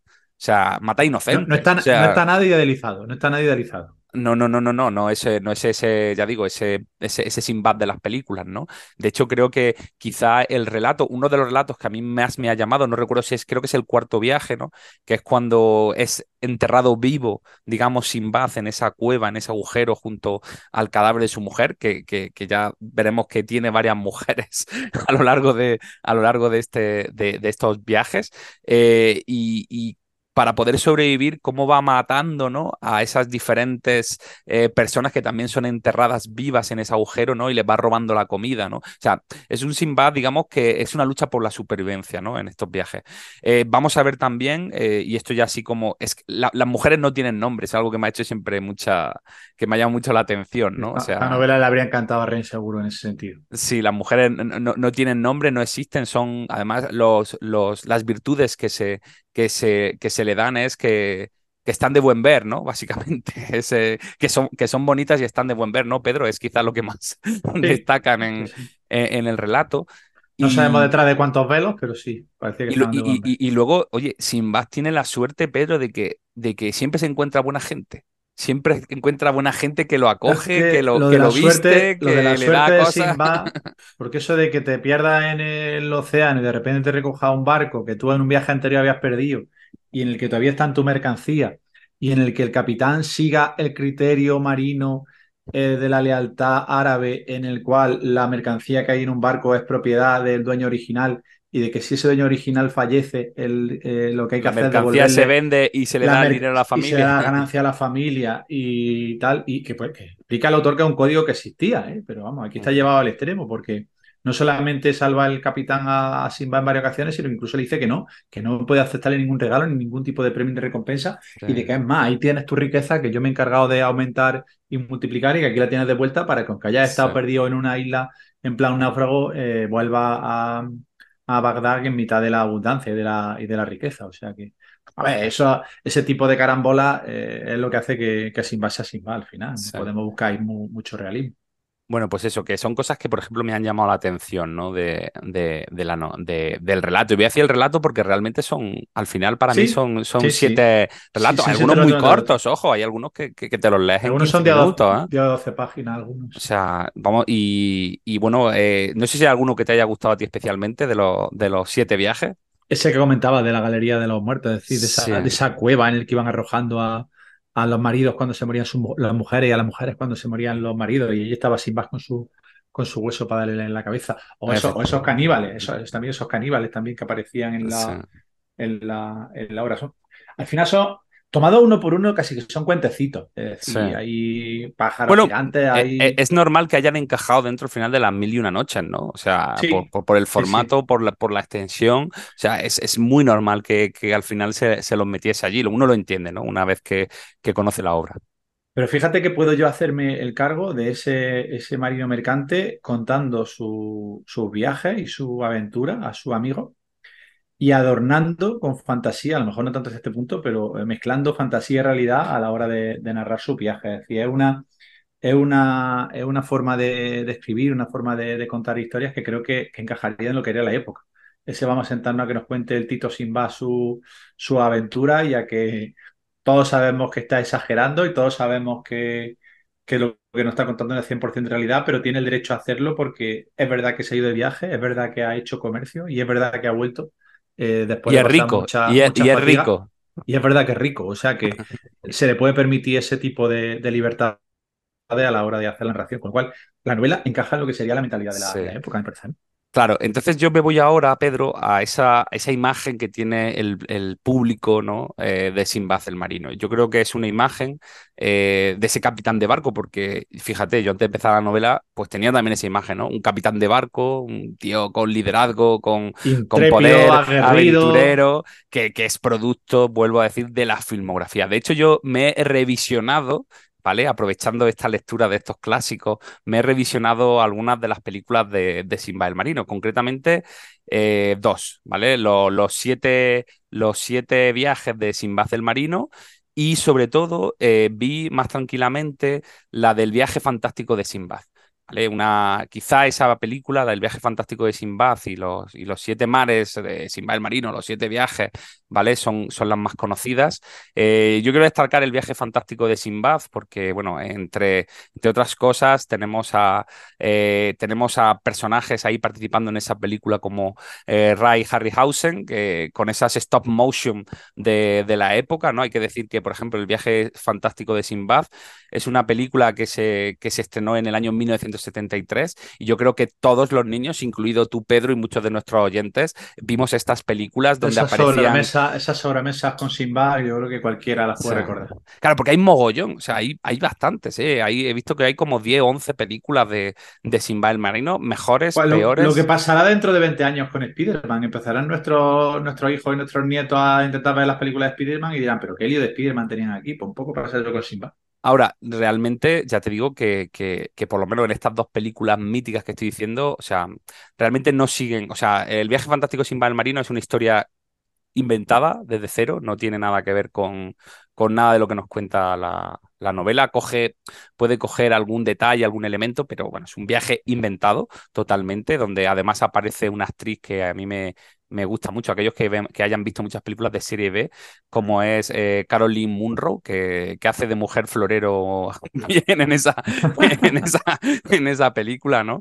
Eh, una película que, por cierto, tiene una banda sonora maravillosa, que han podido escuchar nuestros oyentes en el previo a, que empezásemos este, este comentario.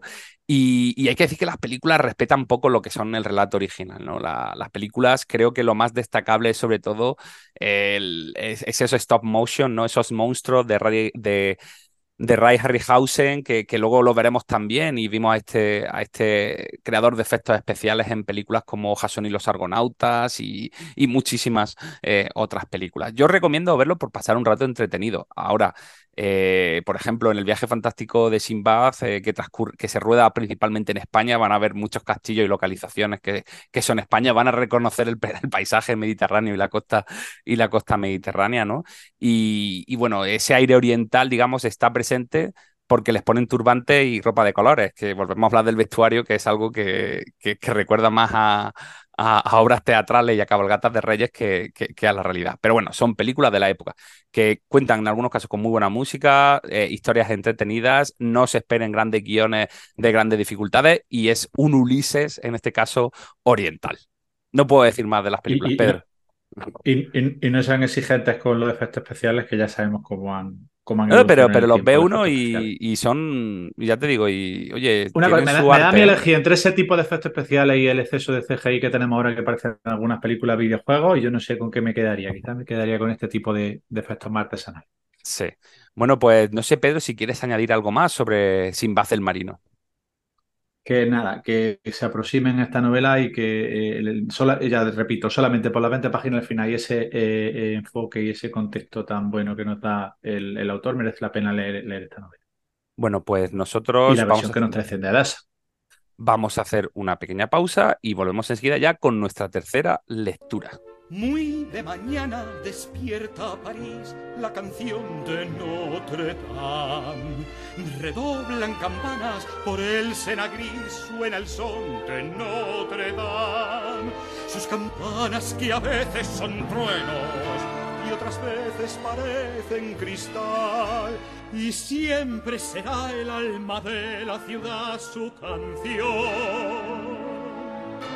El son de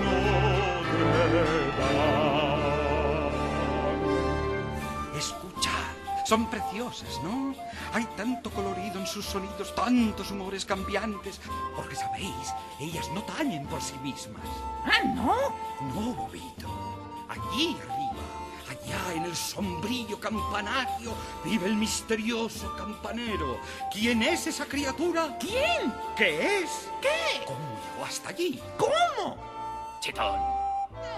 Lopi nos lo contará. Es una historia que habla de un hombre y de un monstruo. Esta es la historia que empieza en los muelles de noche. noche. Llegamos a nuestra tercera lectura de clásicos, de novelas históricas barra novelas de aventuras, que le toca ahora presentar en esta ocasión a Pedro. Pedro, ¿cuál ha sido nuestra tercera lectura? Mira, es una lectura que yo creo que cualquier lector mmm, interesado no en la novela histórica, es un libro que tiene que estar dentro de, de, esas lecturas que hay que hacer por lo menos una vez en la vida y las que creo que hay que volver y revisitar de vez en cuando por lo mucho que nos, que nos dice. Es una novela de Víctor Hugo, que en la edición de Dasa han traducido por El Jorobado de Notre Dame, eh, intentando un poco seguir la, la, estela de las películas y de ese personaje que quizá que sea el más, el más conocido y el más y, el que más recordamos todos. Pero que yo no estaría de acuerdo porque es una novela que se publicó bajo el título de Nuestra Señora de París, que es el, título que tiene origen en francés y que, que yo recuerdo haber leído esta, esta novela por, por primera vez. Porque es una novela que es por todos conocida, que aquí las presentaciones creo que, creo que sobran, pero que es una galería de personajes, a cada cual más recordable, a cada cual más rememorable, pero en el que la protagonista y en el trasfondo de toda la novela se basa en eh, esa catedral de, Notre Dame de París, que en su momento era una gran olvidada, en la que casi que había eh, eh, entrado en una dejadez y abandono que ponían en peligro su, existencia, y que tras la novela de Víctor Hugo volvió a recuperar esa, esa, esa importancia. Esta, aquí en esta novela tengo yo que volver a entrar en lo que decía antes al principio de, la, de las bibliotecas paternas y de la herencia de, de libros. Yo recuerdo que en la, biblioteca de mi padre, que era un gran lector de novelas que a mí no me interesaban, porque eh, yo no sé cuantísimas novelas de Marcial La Fuente Estefanía tenía, que no me he leído yo ninguna. Ahora, casi con pesar, lo tengo que decir eso porque creo que debería haber hecho algún esfuerzo por, por intentar aproximar esas novelas y por compartir algo más con, la lectura que hacía mi padre.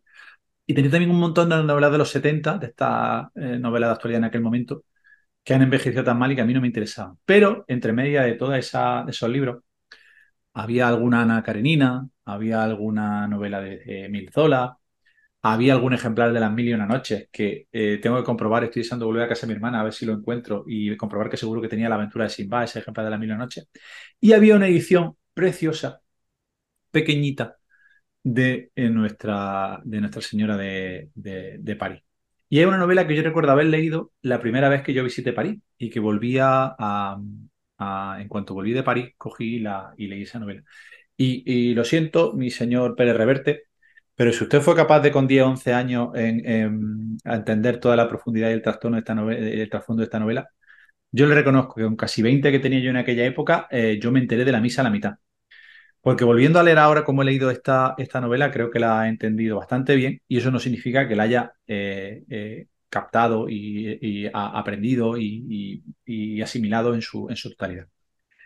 Hay aquí una historia que, eh, que aparece alrededor de la, de, la, catedral, en la que todos recordamos a ese campanero jorobado Quasimodo, en la que es muy fácil recordar al, al, abate reprimido y lujurioso Rolo, en el que aparece la bella e inocente eh, Esmeralda, como esa eh, em, bailarina gitana, que no es gitana, al final, y al final se, así se, demuestra. O ese frívolo y atractivo capitán Phoebus, que se aleja mucho de lo que es la imagen del héroe militar y del protagonista masculino que tenemos en nuestra, en nuestra época. Y tiene Víctor Hugo la capacidad de jugar con todos esos personajes alrededor del protagonista principal para, construir una historia que creo que forma parte ya de la herencia de la literatura universal. Que esta novela, eh, yo ya me la había leído antes de que empezáramos este, este o que planeáramos este podcast. me la había leído hace dos o tres meses. Y disfruté con ella un montón. Es de verdad esas novelas que creo que cualquiera con un mínimo de sensibilidad y cualquiera que tenga un mínimo de, inquietud literaria tiene que leer y tiene que, disfrutar. Porque lo mismo que hemos dicho y Pablo comentaba, lo regular que ha sufrido el paso del tiempo Tara, Bulba, por ejemplo, o, Claro, eh, aprovecho, pero para decir que, estamos hablando de que Víctor Hugo, siglo XIX, eh, nos deja una novela maravillosamente escrita, ¿no? Y con, unos personajes maravillosos y con un trasfondo maravilloso. O sea, y, lo lees ahora y, no, y lo echas, dices, ostras, es que es que podría perfectamente, es que sigue estando, sigue, siendo una novela maravillosa, ¿no? Ya quisieran muchas de las novelas que se publican hoy en día acercarse un poco a, lo que escribió Víctor Hugo, Víctor Hugo en su momento. Y es que eso, porque tiene esos personajes que todos recordamos, esa historia que yo no recordaba tan bien y que te va encajando y que al final ya no te acordabas qué pasaba aquí, qué pasaba con la Mare Esmeralda, dónde estaba la Mare Esmeralda y qué era lo que pasaba con, eh, con, su, con esa, esa historia. Pero además tiene, eso tiene mucho trasfondo, porque eh, en, esta, en esta novela hay un canto a ese París medieval que estaba tan descuidado, casi si no arrasado por la modernidad. Recordemos que eso, eso ensanche y esa avenida, esos bulevares de, París habían, habían acabado y habían destrozado y habían quitado de en medio toda, la, toda esa, esa, esa historia, esa presencia medieval anterior. Y, cómo se defiende en, ese, en, ese, en esta novela ese, ese París medieval. Cómo se habla de la influencia que tiene la aparición de la imprenta y la popularización de los libros en el cambio del papel eh, de la arquitectura como memoria y enseñanza. Es decir, cómo no se, eh, hasta que mientras no había libro y la gente no sabía leer y, y no, no, no, se, no se podía recurrir a esos materiales escritos, la arquitectura era la principal fuente de enseñanza y, la, y se contaba, era, era, era como un, visitante eh, de una catedral medieval o gótica de, de, de, cualquiera de nuestras grandes capitales. Iba de visita a catedrales como ahora vamos a, una, a ver el cine o una película, porque a través de imágenes se le iba contando la historia de la ciudad, se le iba contando la historia del cristianismo, se le iba contando tantos mensajes y tantas y tantas cosas que ahora no sabemos interpretar porque nuestra mirada ya ha perdido esa, esa, esa, esa orientación. O cómo se critica también el poder del rey, de la iglesia, o los prejuicios raciales y xenófobos. Hay que ver el montón de veces que se menciona al español y, mira que salimos mal parados, ¿eh? porque estamos siempre en, en, el, fondo del baúl de, la, convivencia social en esta, en, esta, novela. Pero hay tantas cosas que se encuentran en esta novela y tanto, tanto, tanto eh, aristas y tantas tantas aportaciones que están en, esta, en, esta, en este libro que de verdad yo lo he disfrutado un montón, tanto como lo disfruté en aquella época, y creo que es una, una de esas novelas que sí o sí cualquiera tiene que leer en algún momento. ¿Coincide un poco, Pablo, que estoy hablando yo demasiado ya? Pues eh, vamos a ver, yo, yo de todas formas, hay una cosa que he hecho mucho de menos en el, en el prólogo que se hace del libro, que es eh, la importancia capital que tiene esta novela de Nuestra Señora de París o el Jorobado Notre Dame, como aparece aquí reflejada, eh, en, en, en, que en, que hoy exista Notre Dame. O sea, hay que decir que Víctor Hugo, un escritor fundamental en, las letras francesas, nos, dejará posteriormente obras como Los Miserables, por ejemplo, o sea, nos va a dejar un legado literario enorme, de hecho, eh, recibirá al final de su vida un funeral de Estado, ¿no? Por, por la importancia del autor. Eh, Víctor Hugo, la base de esta novela está en que escribe esta novela para salvar Notre Dame. O sea, Notre Dame, y hay que decir que en el momento en que, en que a los principios del siglo XIX, vamos a ver cómo el patrimonio gótico, ese patrimonio medieval en Francia, en general, está prácticamente en ruina.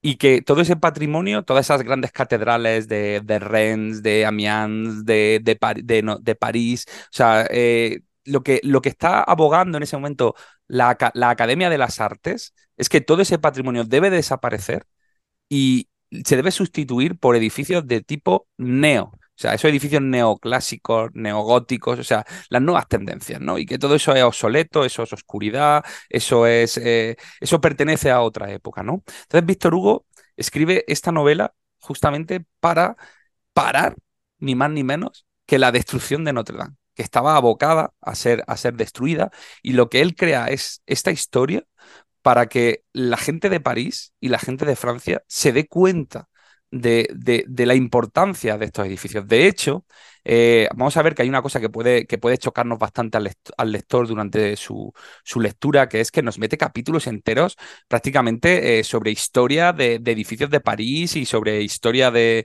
de París y, vamos, una guía turística, ¿no, Pedro? Podríamos decir que tenemos en algunos momentos. Casi, casi. Entonces, eh, Víctor Hugo para, consigue que salvar Notre Dame, va a apoyar a muerte a Violet Ledoux, ¿vale? Este famoso, ahora que después de, quemarse Notre Dame, ¿no? Que, que vimos esas imágenes que yo creo que todos tenemos grabados, ¿no? De cómo cae esa, esa aguja ¿no? de, de Viollet-le-Duc se viene abajo. Eh, va a ser amigo de Viollet-le-Duc. Viollet-le-Duc va a ser un, un arquitecto eh, estudioso del arte gótico, del arte románico, que va a intentar recuperar Notre Dame y, va a cumplir esa función. Yo creo que, que, esto falta decirlo en el prólogo, ¿no? La, la, función social que quería Víctor Hugo realizar con, con esta obra. Y, y, efectivamente encontramos una novela, Pedro, que, que, que hace un desarrollo de mi punto de vista. Yo lo considero una novela coral O sea, e, esta imagen que tenemos, que tenemos de Quasimodo protagonista. es, el icono que tenemos todos, pero eh, no es el protagonista de esta novela, eh, Quasimodo. No es, por eso me parece a mí que no, es, no me parece acertado. La, todo el cariño que le tenemos a, la, a, la, a, esa nunca bien ponderada editora Penélope, pero yo creo que esta novela no se. No, no, le hace justicia, me, me llama el Jornal Notre Dame, porque es uno, un personaje más de esa galería es que, el, jorobado como personaje como tal es que prácticamente hasta más de hasta casi la mitad de la novela no no, no, empezamos a, un poco a empatizar con él no o sea nos presentan a un jorobado vamos a decir malvado malo maligno no en contra de, de la imagen que tenemos, por ejemplo, de... Aparece, aparece al principio, en el primer capítulo. Sí, pero, pero aparece desde la visión de, de, de, bueno, de un personaje que, que es ese, ese, ese poeta, ¿no? Que, que acaba en la, en la, corte de los memoriales, no me acuerdo si se llama Green, Gringorer o algo así, era el... Sí, Gringoire, Entonces eh, aparece, eh, o sea, hay que decir que es una novela coral, donde se va saltando de uno a otro personaje y que el jorobado de Notre Dame, o sea, Quasimodo, es otro más.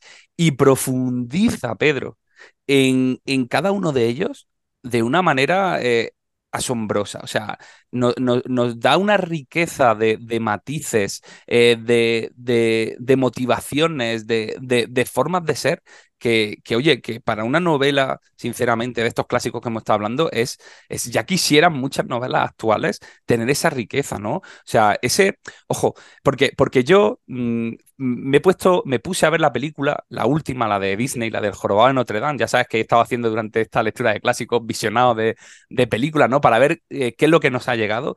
Y claro, es que, es que tiene poco que ver. O sea, tiene poco que ver la imagen que nosotros eh, nos hemos creado a nivel digamos, de filmografía a nivel mental con, con, luego cuando lees estas novelas, ¿no? Que, que, que, es otra cosa, es otra historia diferente. Disney, hace lo que hace con, la, con las películas, lo hace, lo hizo con El Jorobado en su momento, lo hizo con El Libro de la Selva en su momento, lo hizo con La Sinita en su momento y lo ha vuelto a repetir. Y al final es lo que Disney hace, una infantilización de, los de los claro, y una Pero que es lo que la gente al final eh, recuerda.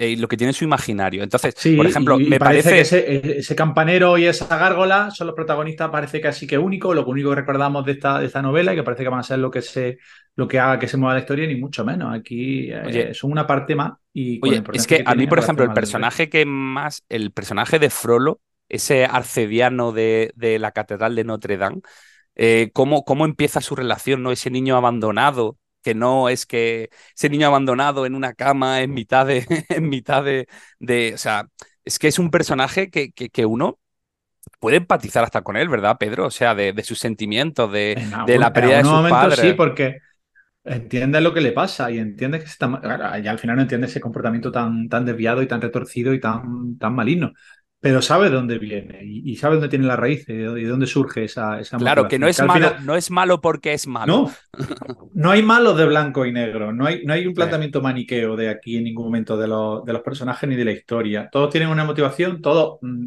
se comportan como se comportan y entiendes por qué se comportan así.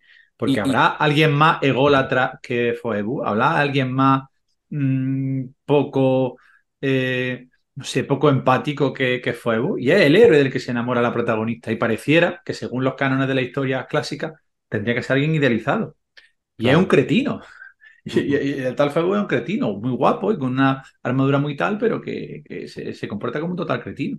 Y luego ahí estamos hablando de que esta novela transcurre en el siglo XV ¿vale? aunque Víctor Hugo no lo esté contando en el siglo XIX pero lo que luego pasa también que es muy interesante es eh, que yo veo aquí una novela histórica. O sea, veo una novela histórica en, cómo está armada, en cómo utiliza los trasfondos, en las cosas que nos cuenta que son reales. O sea, esa corte de los milagros, ¿vale? Es una corte de los milagros real que se va a arrastrar prácticamente hasta, hasta el siglo XVIII, ¿no? Eh, cuando te habla del gran coestre, ¿no? Y de, y de cómo era París y de. O sea, mm, una, una labor, digamos, de documentación creo yo, bastante rigurosa por parte de Víctor Hugo, que oye, esto es una novelaza histórica, quitando, Pedro, y no todo van a ser, no van a ser, eh, digamos, flores, que a veces se cuela en el exceso de información. Eso es lo único que, que podríamos decir. Pero claro, entendiendo eh, la motivación de Víctor Hugo para escribir esta novela, es que no solo quiere contar una historia, sino que además quiere convencer al lector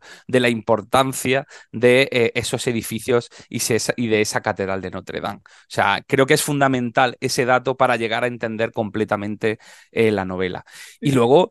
Eh, evidentemente es, eso, la riqueza de los personajes, cómo está contado. Hablábamos de ese tono, de ese punto de comedia. O sea, yo es que me he reído muchísimo de verdad. O sea, tenemos un Quasimodo que es feo, pero que además es sordo, ¿no? Y, por ejemplo, te habla de su relación con, con, las campanas, porque es prácticamente lo único que, que, le llega, ¿no? Y, que, y lo único que Casi es con las únicas con las que habla, porque a Frollo no es capaz de, darle respuesta, casi que no le dice nada más que sí amo a todo. Pero, pero, pero, con las campanas sí habla, le, interpela a las campanas pero Frollo llega a desarrollar un lenguaje de signos, ¿no? Para poder comunicarse con, con Quasimodo, ¿no? Entonces, cuando ves ese juicio con ese juez sordo también, interrogando al, al, al, reo sordo, que es Quasimodo, y, él mismo, el juez, dándose la respuesta, aunque, aunque Quasimodo no haya dicho nada, eso es de, es de risa, Pedro, tío. Yo, yo me reía, o sea, me parecía, me parecía brutal, ¿no? Con ese secretario tomando nota, o sea, hay momentos en la novela, hay diálogos y descripciones que son brillantes, Pedro. De verdad, ¿eh? que, que, considero, como tú has dicho, que, es una lectura necesaria. ¿eh? Y es capaz de, mezclar esos momentos de, comedia con otros momentos de tragedia, porque esa, esa, esa madre de Esmeralda encerrada durante tanto tiempo en una, en una celda para luego descubrir a su, a su hija y a cómo pasa del odio al amor en, cuestión de segundos y cómo se le, se le cae el mundo encima, también es capaz de, tocarte un poquito por dentro y de, conmoverte bastante ese, ese, relato. y, eso, y, es todo en la, misma novela, todos esos momentos y toda esa... cómo, trabaja ¿no? El, la épica incluso y el drama, ¿no? El, propio autor en ese momento en que Quasimodo está sobre el cadalso ¿no? Y está todo el mundo riéndose de él y le están torturando y le, lo han llenado de, latigazos y cómo Esmeralda sube, ¿no? A ese, a ese pilón, a ese pilar, ¿no? Y, y, le, y le limpia la cara, o sea, yo de verdad, mm, eh, mm, muy, muy, muy positivo, ¿eh? Muy positivo la lectura. Eh, aún, aún, hoy, aún con el paso del tiempo. Tú hablas de la novela de Disney, yo recuerdo haber visto la, novela clásica en blanco y negro, la película clásica en blanco y negro en su momento. La escena que más me llamaba la atención era la, ese asalto a Notre Dame de, por parte de la plebe y de ese intento de, rescate de, Esmeralda. Y esa defensa desde los torreones, desde las campanas, desde las gárgolas y de ese eh, cómo vertía agua y aceite hirviendo y cómo caía sobre la multitud ese eh, que estaba y esa escena de, de Quasimodo desde arriba eh, acosado por la, por, la, por la plebe es lo que yo más recuerdo de esa película clásica del año 30. Creo que del año 30. Yo digo, hice ese revisionado de, del clásico de, de, Disney, creo que es del año 96, 98, El jorobado de, de Notre Dame, ¿no? Y evidentemente está todo mucho más estereotipado, o sea, el malo es muy malo, Frollo, no tiene matices, es malo desde el principio, no es un personaje que, que solo se entiende como, como malvado y malo. De hecho, he hecho, hice una especie como de encuesta eh, alrededor de las personas de mi familia sobre la imagen que tenía de ciertos personajes y, claro, es, es, evidentemente el de, el, de, el de, esa película, ¿no? Un Quasimodo muy alejado, en este caso el Quasimodo de la película muy alejado del, del Quasimodo de, de la novela, en, en forma de ser, eh, bueno, evidentemente en un personaje que, no habla y aquí en la película Disney te canta y, tiene conversaciones profundas. El tema del imaginario, ¿no? De, que aparece en la novela, ¿no? De cómo, de cómo él habla con las estatuas, pero habla con las estatuas no hay evidentemente gárgolas, gárgolas que se muevan, ni, ni, que hablen, ni que le den consejos, sino que simplemente es, es, su mundo y es la soledad en la que está sumido el propio, el, propio Quasimodo. Entonces, la película, la película clásica del Jorobado de Notre Dame es de 1923, con lo cual ya han caducado todos los derechos de autor y está disponible en la propia página de la Wikipedia para su visionado. Así que el que se anime y tenga tiempo este verano también tiene la posibilidad de ver totalmente gratis el clásico de los Jorobados Notre Dame y esa, y esa, que por cierto estoy viendo que dura casi dos horas, o sea que una película bastante larga para la... Para, la, época es, es, una peli larga. Bueno, yo, pues nada, yo creo que Pedro recomendamos, ¿no? La lectura de, de Nuestra Señora de París o del Jorobado de Notre Dame. Sí, sí o sí, sí o sí hay que, hay que leer esta novela y, ya os digo, y el que y, y, otra vez más, gracias a Hacienda de Asa por traernos de vuelta este libro y por ponerlo encima de la mesa de nuestra de nuestras novedades y por darnos la posibilidad de leerlo, porque yo creo que es una de las de, de esas lecturas casi obligatorias que hay que hacer a lo largo de la vida. Bueno, eh, y yo creo, podría decir que esta puede ser la que más nos ha gustado de, las tres lecturas que hemos tenido en este, en este programa temático. No, no, no, de las tres lecturas de este programa temático, de los libros que yo llevo leído en los últimos tiempos. O sea que con eso yo creo que ya hemos dicho bastante. Bueno, pues si te parece bien, Pedro, hacemos una pausa y volvemos enseguida ya para despedirnos. ¿Te ha gustado nuestro programa? Déjanos entonces comentarios en nuestras redes sociales, compártelo con tus amigos y suscríbete. Necesitamos tu apoyo.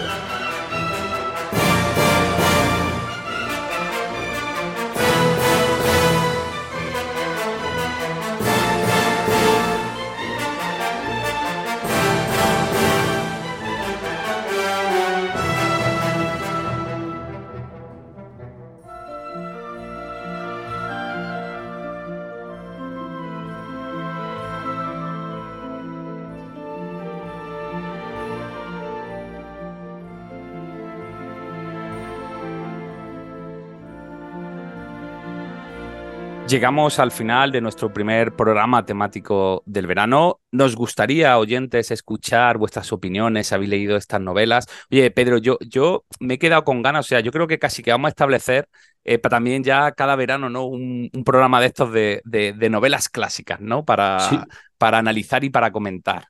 Si sigue, si Zendas sigue dándonos ese, este, este, nivel tan bueno y este material tan bueno, yo creo que, que yo me apunto a esto mm, por mucho tiempo. Bueno, eh, también eh, volvemos a recordar que eso, que nos encanta que nos escribáis, que nos digáis que está abierto esa recepción de fotografías con novelas históricas, con novela histórica eh, para, bueno, pues para comentar aquí en nuestro podcast del verano. Escritores, animaros, mandadnos, decirnos, contarnos. también vamos a decir que, que nuestro próximo programa vamos a tener la compañía. Este va a ser un programa, el próximo, pero ya te lo adelanto, dedicado a novelas del oeste.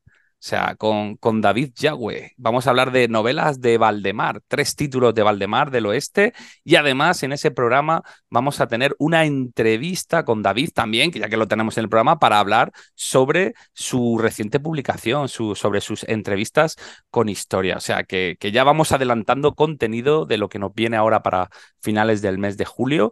Y, nada, yo creo que nos queda, Pedro, recomendar a la gente que se eche mano de estos clásicos, ¿no? Que, que no por ser clásicos no los abandonemos, que nos, nos tienen guardadas muchas sorpresas. Hay, alguno por ahí que no habremos dejado, Fantomas también lo estuvimos viendo, pero parecía que no tenía suficiente componente histórica para que lo analizáramos, pero yo creo que esta, esta colección de Zendadasa hay que, hay que seguirla y hay que disfrutarla como con eso, como decimos, como ese casi un viaje al pasado, con los ojos del presente y con esos personajes que a lo mejor conocemos o creemos que recordamos, pero que puede que tengamos una imagen deformada y que hay que analizar.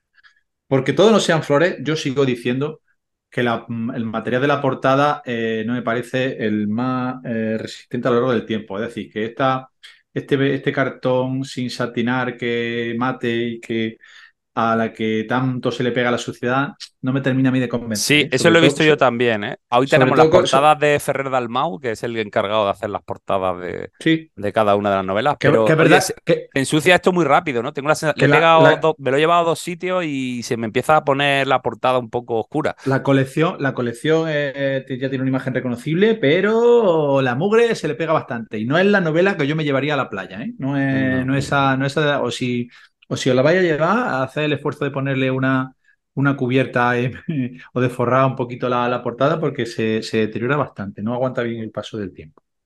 Bueno, pues Pedro. Dicho eso, mm, por poner una pega, mm, Penélope, no te quejes que han sido todos flores, ¿eh? No vaya a estar descontenta.